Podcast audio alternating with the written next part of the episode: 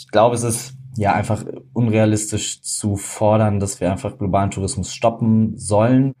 Aber wir müssen die Industrie definitiv umbauen dahingehend, dass diese lokalen Leute mehr äh, partizipieren können an der Wertschöpfung und es eben nicht mehr nur diese Industrie ist, äh, an denen reiche Leute noch reicher werden. Sag mir, wer, wenn nicht wir? Sag mir, wann, wenn nicht jetzt? Mit wem, wenn nicht mit dir? Sag mir, wer, wenn nicht wir? Wer, wenn nicht wir? Ein Fokus-Podcast moderiert von Anne Ramstorff. Hallo, liebe HörerInnen. Schön, dass ihr diese neue Folge von Wer, wenn nicht wir hört. Mein Name ist Anne Ramstorff und ich treffe wie meine Kollegin Elisabeth Kraft in diesem Podcast Menschen, die mit ihren Visionen unsere Welt und Zukunft verändern werden. So wie Alexander Haufschild, den ich diese Woche zu Gast habe. Er hat zusammen mit seinen Kolleginnen Social BNB gegründet. Die Idee, die enorme Wirtschaftskraft des Tourismus zu nutzen, um nachhaltige Projekte zu unterstützen. Social BNB will Reisen damit auf mehreren Ebenen nachhaltiger machen. Wie nachhaltiges Reisen geht, warum es besonders wichtig dabei ist, welche Unterkunft man bucht und was ein Tuk-Tuk-Fahrer mit der Idee von Social BNB zu tun hat, das erfahrt ihr in dieser Podcast-Folge. Bevor wir ins Gespräch mit Alex starten, ein paar Zahlen zum Thema Reisen. 2019, also noch vor der Pandemie, wurden nach Angaben der Weltorganisation für Tourismus rund 1,46 Milliarden weltweite grenzüberschreitende Reiseankünfte gezählt. Tendenz wachsend. 1950 waren es noch 25 Millionen. Klar ist, wer reist, abgesehen man ist mit Zelt und Rad unterwegs, trägt zum Klimawandel bei. Besonders schädlich sind Fernreisen mit dem Flugzeug in beliebte Urlaubsregionen. Denn Massentourismus hat ökonomische, ökologische und auch soziale Folgen. Zum Beispiel, indem Preise von Produkten oder Dienstleistungen durch die starke Nachfrage steigen. Für die Einheimischen kann der Lebensunterhalt damit manchmal zu teuer werden. Außerdem kann es zum Verlust der lokalen Kultur kommen. Zum Beispiel, wenn Einheimische wie indigene Gruppen nicht mehr ihren gewohnten Beschäftigungen nachgehen, sondern Souvenirs an Touristinnen verkaufen. Auch können Hotels und Ferienwohnungen das Stadtbild komplett verändern und Anwohnerinnen verdrängen. Dem versucht Alex mit seiner nachhaltigen Reiseplattform Social BNB entgegenzuwirken. Wer, wenn nicht wir? Wer, wenn nicht wir, wer? Hi Alex, schön, dass wir uns heute sprechen. Ich sitze in meiner Wohnung in Berlin und du bist in Köln. Und ehrlich gesagt habe ich mich ganz besonders auf dieses Interview gefreut. Aber bevor wir starten, stell dich doch bitte einmal unseren Zuhörern vor. Hi Anne, erstmal. Genau, ich freue mich auch sehr, äh, hier zu sein. Ähm, sehr spannend, dass wir heute darüber sprechen. Ich bin Alex Haufschild, 25 Jahre, bin einer der Gründer von Social BNB und baue gemeinsam mit unserem wunderbaren Team die soziale Reiseplattform SocialBB auf. Du und deine Kolleginnen, ihr geht ein Thema an, was mich immer wieder in die Bredouille bringt. Denn es ist so, ich versuche persönlich so nachhaltig wie möglich zu leben, aber ich reise auch gerne. Und die beiden Dinge gehen leider gar nicht gut zusammen. Äh, ja, da sprichst du schon einen ganz wichtigen Punkt an. Also bei uns Social BB soll es darum gehen, dass Reisen und Nachhaltigkeit sich nicht äh, immer direkt ausschließen müssen und es eben viele Aspekte gibt beim Reisen auch, die durchaus sinnvoll sein können und eben auch einen positiven Mehrwert für die Region, in der man reist, haben können, aber auch eben für ähm, die Umwelt vor Ort eben auch haben können. Und das ist so ein bisschen das Ziel, was wir mit Social BNB erreichen wollen ähm, und da jedem eigentlich die Möglichkeit zu geben, äh, nachhaltig unterwegs zu sein und eben einen Impact vor Ort auch zu schaffen. Wir haben das vor einigen Jahren in einer Studiereninitiative als Hobbyprojekt tatsächlich erstmal umgesetzt. Ähm, es waren damals Teammitglieder von uns in Kambodscha und haben jemand kennengelernt, der eine lokale Schule bauen wollte. St. Chanti hieß der. Es waren Tuk-Tuk-Fahrer, die haben Teammitglieder von uns auf der Reise im Tuk-Tuk quasi kennengelernt, sind ins Gespräch gekommen. Und dann ist eben das Thema äh, aufgekommen, dass er eine Schule bauen möchte, weil er eben gesehen hat, okay, Englischunterricht ist irgendwie wichtig. Aber das Problem eben war, dass dieser Englischunterricht an der lokalen Schule nicht gegeben wurde. Das wollte er ändern, hat gesagt, okay, ich mache meine eigene Schule, ähm, ich will irgendwie einen Lehrer einstellen und den Kindern nach dem Unterricht dann noch äh, ein, zwei Stunden die Woche eben auch Englisch beibringen. Und das große Problem dabei war eben aber die Finanzierung. Man wusste nicht so richtig, okay, wie kommt das Geld dahin, wie kriegt man ähm, Gelder akquiriert. Gerade von solchen sozialen Einrichtungen, sozialen Projekten es eben eine Problematik, die haben nicht genug internationale Aufmerksamkeit und Spenden zu akquirieren. Ähm, es fehlen Gelder vor Ort. Und da war eben so ein bisschen die Idee, okay, wie kann man dieses Problem angehen und lösen? Und die Reisenden sind zurück nach Köln gekommen, sind hier an die Universität getreten haben einfach like-minded people gesucht, so Leute, die Bock haben, sich diesem Problem anzunehmen. Und so sind wir dann damals auch dazu gestoßen und haben quasi gemeinsam dann die Idee entwickelt, ähm, ob man nicht die freien Räumlichkeiten, die in diesem Dorf dort zur Verfügung standen, nutzen kann, um Reisende ähm, letztendlich zu um Reisende dort unterbringen zu können, die Einnahmen aus dem Tourismus so eben zur Finanzierung der Schule zu nutzen. Und dann über Family and Friends eigentlich gesagt, okay, wer ist gerade in Kambodscha, wer will irgendwie mal vorbeischauen ähm, und durch die Einnahmen, die dann bezahlt wurden vor dieser Übernachtung, tatsächlich genug Einnahmen in den ersten drei Monaten generieren können, wovon die Schule dann aufgebaut werden konnte und auch ein Lehrer eingestellt werden konnte. Verstehe. Und wie ging es dann weiter? Wir hatten eben auch erste Buchungen und ähm, verschiedene Partner sind auf uns aufmerksam geworden, wo wir wirklich auch Feedback bekommen, okay, das hat Potenzial, das ist eine Idee, die wirklich auch hilft, also die benötigt wird. Und dann waren wir an dem Punkt, wo wir gesagt haben, okay, es ist schon sehr schwierig, das so neben dem Studium so aktiv wirklich zu betreiben, dass wir da diesen Impact erreichen können, den wir uns da vorgenommen haben. Und da war eben die Frage, okay, wie können wir es auf professionelle Beine stellen, wer steht irgendwie zur Verfügung, das auch wirklich langfristig umzusetzen.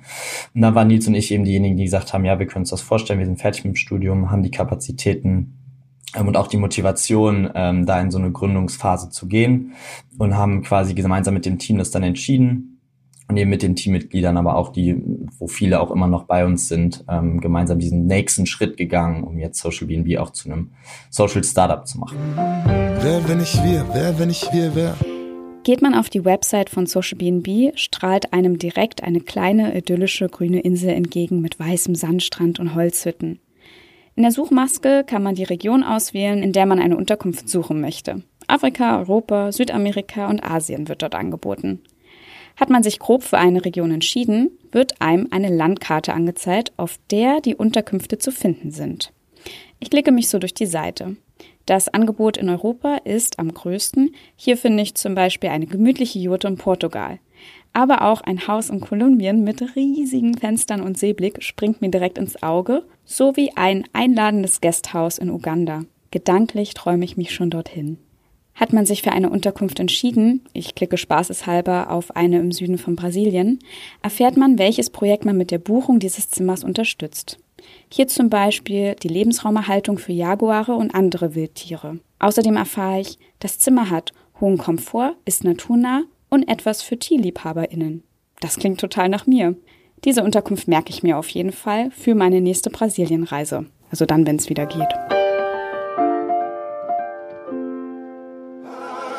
Und warum brauchen wir Social BNB?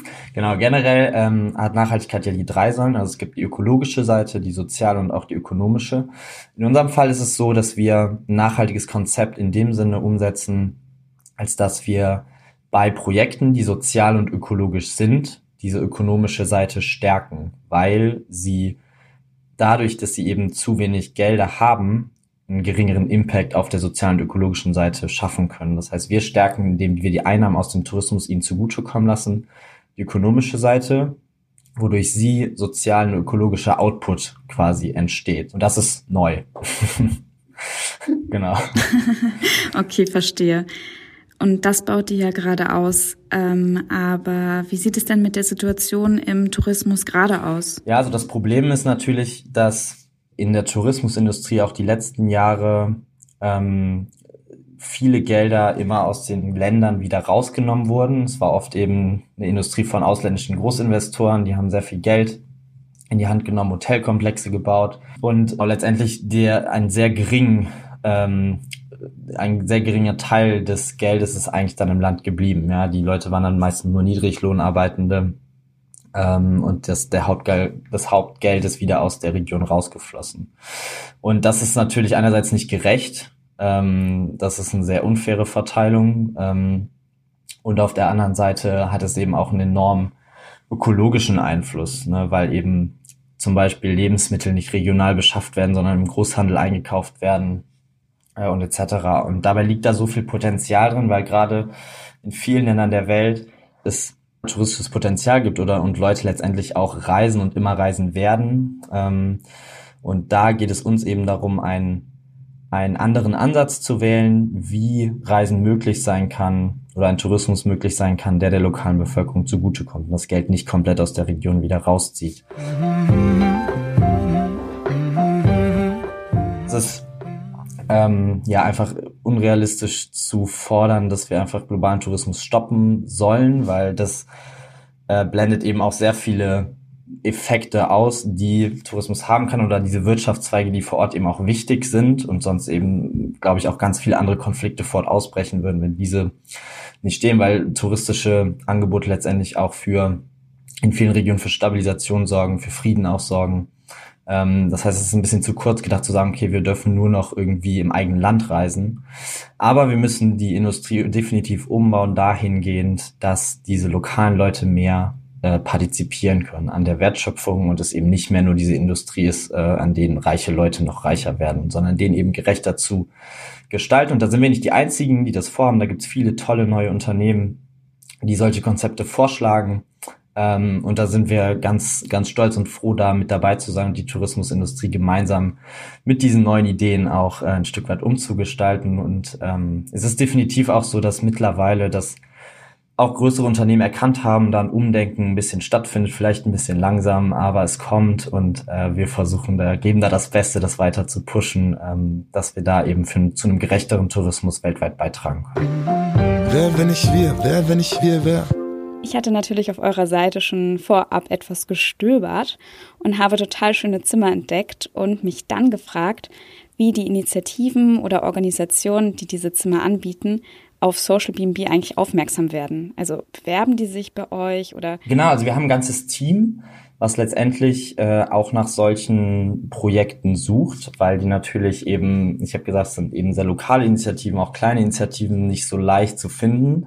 Äh, das heißt, wir haben da ein Team von InvestigativjournalistInnen quasi. nee, aber quasi, das sind unsere äh, Regional Manager, die je nach Region eben schauen, wo sind spannende Projekte, wo sind spannende Initiativen, die passen können, die so ein Konzept vielleicht auch schon umsetzen oder einfach eben gute Arbeit leisten und vielleicht freie Räumlichkeiten haben. Ähm, und die schreiben wir dann an, äh, stellen ihnen unser Konzept vor und sprechen dann in einem persönlichen Gespräch, wie wir beide jetzt eigentlich ähm, über dieses Projekt oder auch über unsere Arbeit und ähm, fragen eben so ein paar Kriterien auch ab. Also da geht es vor allem darum, hat dieses Projekt ähm, wirklich einen Impact auf die Region? Wie sinnvoll ist es da auch ein touristisches Konzept zu implementieren? Weil natürlich gibt es hier und da auch, also gibt es auch einfach kritische Punkte im Tourismusbereich. Da sind wir eben sehr vorsichtig auch, dass wir gucken, unter welchen Umständen macht es Sinn, dort das wirklich zu öffnen, auch für den Tourismus oder wo auch eher nicht. Inwieweit partizipiert die lokale Bevölkerung wirklich von den Entscheidungsprozessen? Wie weit ist das alles demokratisch auch aufgebaut? Ähm, wie ist der Einfluss der auf die Umwelt auch des Projektes? Ähm, genau, und wo geht letztendlich das Geld hin, was der oder die Reisende dort vor Ort hinterlässt? Und wie stellt ihr sicher, dass die Unterkünfte so aussehen, wie man das auf den Fotos sieht und wirklich die Dinge vor Ort zu finden sind, die beim Vorgespräch besprochen wurden? Fahrt ihr dann jedes Mal hin? Genau, also ganz zu Beginn ähm, haben wir das tatsächlich gemacht. Bei den ersten Projekten waren wir tatsächlich vor Ort, um auch zu gucken, macht das überhaupt Sinn hier? Was brauchen die Menschen auch vor Ort? Ähm, damit wir dahingehend halt auch die Funktion der Plattform und unseres Angebots und unseres Services auch irgendwie ausrichten konnten. Mittlerweile ist das aber natürlich auch zu viel geworden und wäre auch natürlich überhaupt nicht in dem ökologischen Sinne, wenn wir kreuz und quer die ganze Zeit durch die Welt fliegen, um die, äh, mit den Projekten zu sprechen. Also das geht mittlerweile ja Gott sei Dank ganz gut auch digital. Ähm, oft ist es so, dass wir quasi auch in diesen Videogesprächen dann rumgeführt werden. Das heißt, uns auch die Räumlichkeiten so ein bisschen angucken können und der Rest läuft eben dann tatsächlich über auch Feedback von ersten Reisenden. Ne? Also es steht eben mal sehr transparent, okay, es gibt noch keine Bewertung, das ist irgendwie eine neue Unterkunft. Ähm, wir sind da aber auch, wenn irgendwie Fragen sind oder Bedenken sind von Reisenden, auch immer irgendwie erreichbar. Also da wirklich auch gerne im persönlichen Gespräch mit Leuten zu sprechen, ähm, das, weil wir natürlich immer noch mal ein detaillierteres Bild von der Lage vor Ort irgendwie haben, weil wir mit den Projekten so lange gesprochen haben. Ähm, und ansonsten ist das aber so, dass quasi die Reisenden letztendlich das dann eben auch bestätigen. Ne? Also dass wir klassisch wie auf einer Plattform in Bewertungen haben. Und wie finanziert ihr euch eigentlich? Genau, ja. Also das ist genau, ähm, sage ich mal so, natürlich auch das Konzept von Social Entrepreneurship, dass wir uns quasi auch ähm, finanzieren können. Ähm, Gerade auch, weil wir natürlich sagen, dass wir wollen, dass diese Projekte sich nachhaltig finanzieren können, ist das natürlich auch, wäre es ein bisschen paradox, wenn wir das nicht irgendwie auch tun würden, sondern eben dann rein von Spenden leben würden. Deshalb ähm, eine ähm, Kommission, die wir auf diesen Preis, den das Projekt äh, uns nennt, nochmal draufsetzen. Das heißt, es ist bei uns ein bisschen anders als bei gängigen touristischen Plattformen auch, wo eben die Anbieterseite auch Gebühren zahlen muss. Die Nutzung ist für diese Projekte komplett kostenlos, weil ja eben unser Ziel ist, die vernünftig zu finanzieren oder die Einnahmen eben auch dieser lokalen Bevölkerung oder den Leuten vor Ort, die diese Projekte betreiben, zugute zu kommen. Und genau deshalb setzen die quasi ihren Preis fest. Und wir nehmen eine 15-prozentige Kommission nochmal drauf, die aber von den Reisenden bezahlt wird, quasi als Anzahlung ähm, zu Beginn oder bei Abschluss der Buchung. Das heißt, dann haben wir eben auch eine Sicherheit, dass ähm, den Leuten gegenüber, dass die Leute wirklich kommen. Und dann reisen die Leute vor Ort und zahlen quasi den Rest ähm, für die gesamte Unterkunft, der dann zu 100 Prozent dieses Preises, den das Projekt uns nennt oder eben auf der Plattform eingibt, dann auch der Region zugutekommt. Und sag mal, Alex, wie sehen denn eigentlich deine Urlaube aus? Wie ich Urlaub mache? Ja, genau. Ähm, ja, ist eine spannende Frage, ganz unterschiedlich. An sich würde ich sagen, bin ich auch eher der, der Reisetyp. Also ich bin gerne eben auch unterwegs mit dem Rucksack. Letztendlich mache ich das so, dass ich mir eigentlich ein, ein Ziel aussuche, dort dann hinreise und eigentlich so die ersten paar Unterkünfte buche und dann eben aber schaue, wie es wie es weitergeht, weil ich eben auch oft gemerkt habe, dass durch die Begegnung vor Ort eigentlich so die beste Inspiration dann auch erst kommt, wenn man wirklich weiß, okay, ähm, was kann man sich hier angucken, was kann man empfehlen und ähm, genau, was vielleicht zu zu touristisch auch geworden oder was sind so ein bisschen die die Hidden Spots. Und das finde ich eben auch cool bei bei dem um nochmal den Bogen zu schlagen wie das bei uns ist weil es eben lokale Leute natürlich sind die ähm, jetzt aber auch keine Tourguides sind oder so oder touristisch äh, jetzt groß eben in dem Bereich sind und irgendwelche Verträge dazu erfüllen haben, dass die Touristen da und dahin bringen, sondern eben sehr ehrlich äh, sagen, was ihnen gefällt auch an der Region, was man sich angucken kann und da gerne auch eben auch unterstützen und da eben das Land oft eben auch auf eine ganz andere und ehrlichere Art und Weise auch kennenlernen kann. Wer, wenn ich wir, wer, wenn ich wir, wer? Man bekommt also bei Social BNB nicht nur die reine Unterkunft, sondern, wie Alex sagt, ein authentisches Urlaubserlebnis. Dafür sollte man als Gästin kein piekfeines Hotel mit super Service erwarten, sondern sich auf diese Erfahrung einlassen. Also ich habe mir schon ein paar nette Unterkünfte ausgeguckt, die ich bei meiner nächsten Reise buchen könnte. Hast du denn auch Lieblingsunterkünfte? Boah, das ist schwierig. Es gibt ganz viele tolle Unterkünfte. Ähm, viele, die ich auch noch besuchen möchte, natürlich. Ähm, ich bin selbst großer Meeresfan, also ich tauche sehr gerne oder mache sehr viel Wassersport auch. Deshalb mag ich unsere Projekte sehr gerne, die im Bereich Meeresschutz auch aktiv sind. Haben zum Beispiel eine, ein Schutzgebiet in, ähm, in Tansania, der sehr, die sehr viel dahingehend machen, dass sie eben äh, das Riff vor Ort schützen und ein sehr starkes ökologisches Konzept auch haben auf so einer privaten Insel oder auf, also auf einem Inselgebiet, ähm, wo Reisende eben hin können und mit der Übernachtung eben dieses Naturschutzgebiet dort finanziert wird und man das aber eben auch erleben kann durch einen sehr sanften Tauchtourismus oder auch Schnorcheltouren, die dort angeboten werden.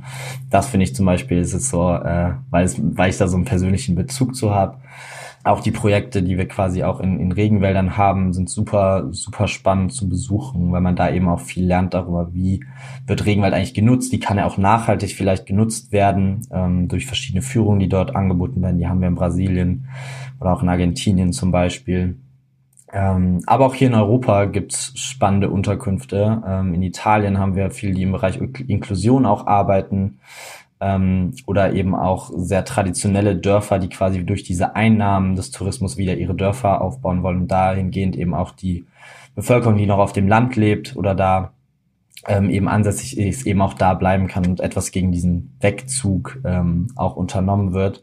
Das heißt, es ist sehr vielfältig. Was alle eben gemein haben, ist, dass diese Einnahmen, die man dort hinterlässt, eben einen guten Zweck zugutekommen. Und äh, ja, das kann ich jedem empfehlen, das einfach mal auszuprobieren. Habt ihr denn eigentlich immer noch Kontakt mit dem Ideengeber, dem Tuk-Tuk-Fahrer aus Kambodscha? Äh, ja, natürlich. Ja, äh, genau. Mr. T ist nach wie vor auf der Plattform ähm, und äh, finanziert seine Schule durch die, durch die Unterkünfte, die dort äh, vermittelt werden. Genau. Kann man sich angucken und auch hinreisen, wenn man möchte. Ich möchte nochmal auf meine Eingangsfrage zurückkommen, nämlich wie ich nun Reisen und Nachhaltigkeit vereinen kann. Wenn ich nun sozial und ethisch nachhaltig eine Unterkunft bei Social BNB gebucht habe, bleibt ja leider immer noch das Problem, dass der Weg hin und zurück stark die Umwelt belastet. Das kann Social BNB natürlich nicht lösen, aber auf welche anderen nachhaltigen Aspekte kann ich dann noch achten?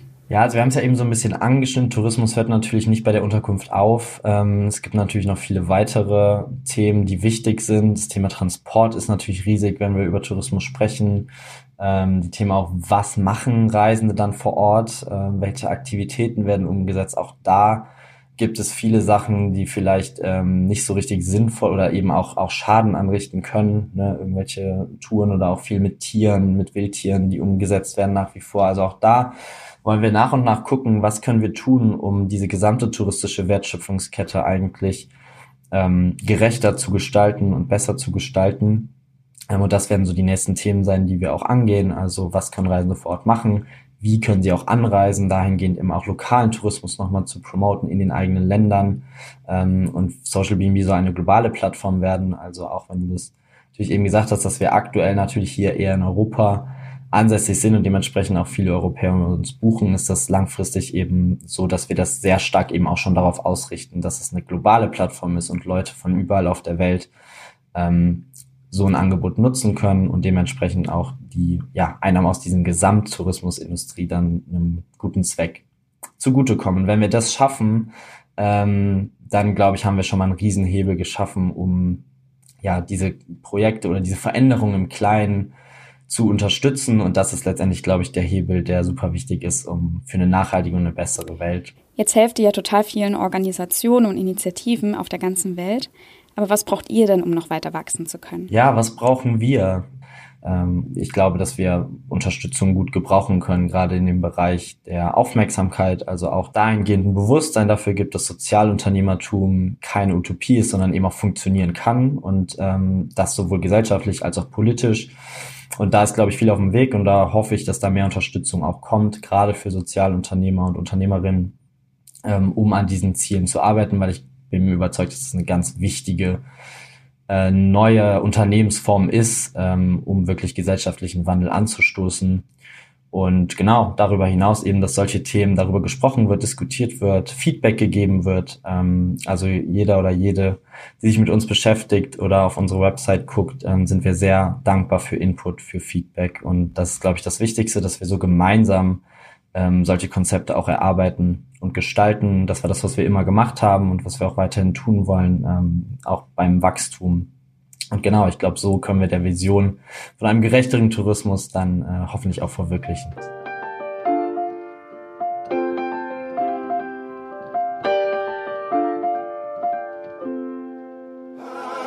Ihr erinnert euch, ich führe dieses Gespräch aus meiner Wohnung, draußen ist es kalt und grau, doch nach diesem Interview bin ich ganz beseelt und fest entschlossen, bei meiner nächsten Reise eine Unterkunft über Social BNB zu buchen.